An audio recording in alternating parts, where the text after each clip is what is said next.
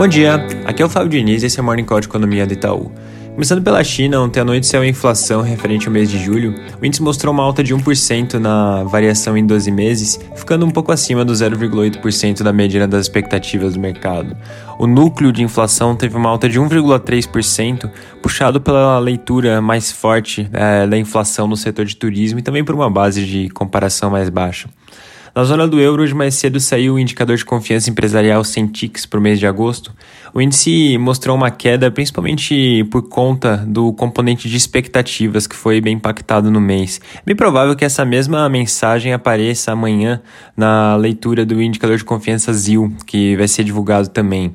E ainda nessa semana, destaque para a produção industrial da zona do euro é, para o mês de junho, que vai ser divulgado na quinta-feira.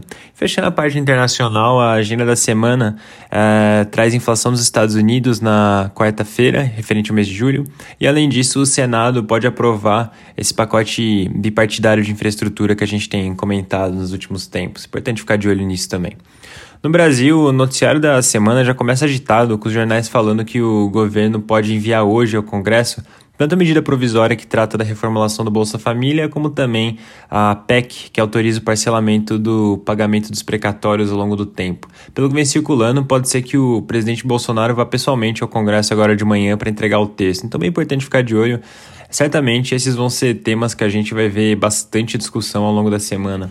E tem mais duas frentes que estão bem quentes no lado político. A primeira delas é a reforma tributária, então lembrando aqui que na semana passada foi aprovado um requerimento de urgência para o texto que agora pode ir direto para o plenário.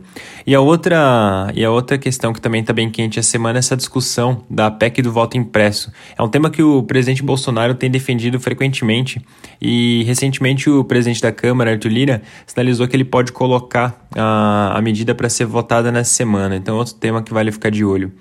Na parte de dados, a FGV acabou de divulgar o IGPI referente ao mês de julho. O índice mostrou uma alta de 1,45% no mês e acabou ficando entre a nossa projeção, que era de 1,51%, e a mediana das expectativas do mercado, que era de 1,34%. Quando a gente olha para a leitura em 12 meses, o índice recuou um pouco, indo agora para 33,35%, vindo de 34,53% no mês passado.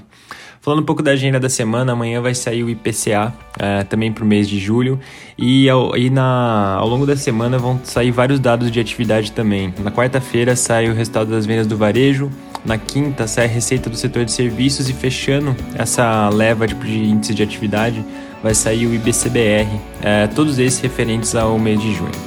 É isso por hoje, um bom dia e uma boa semana.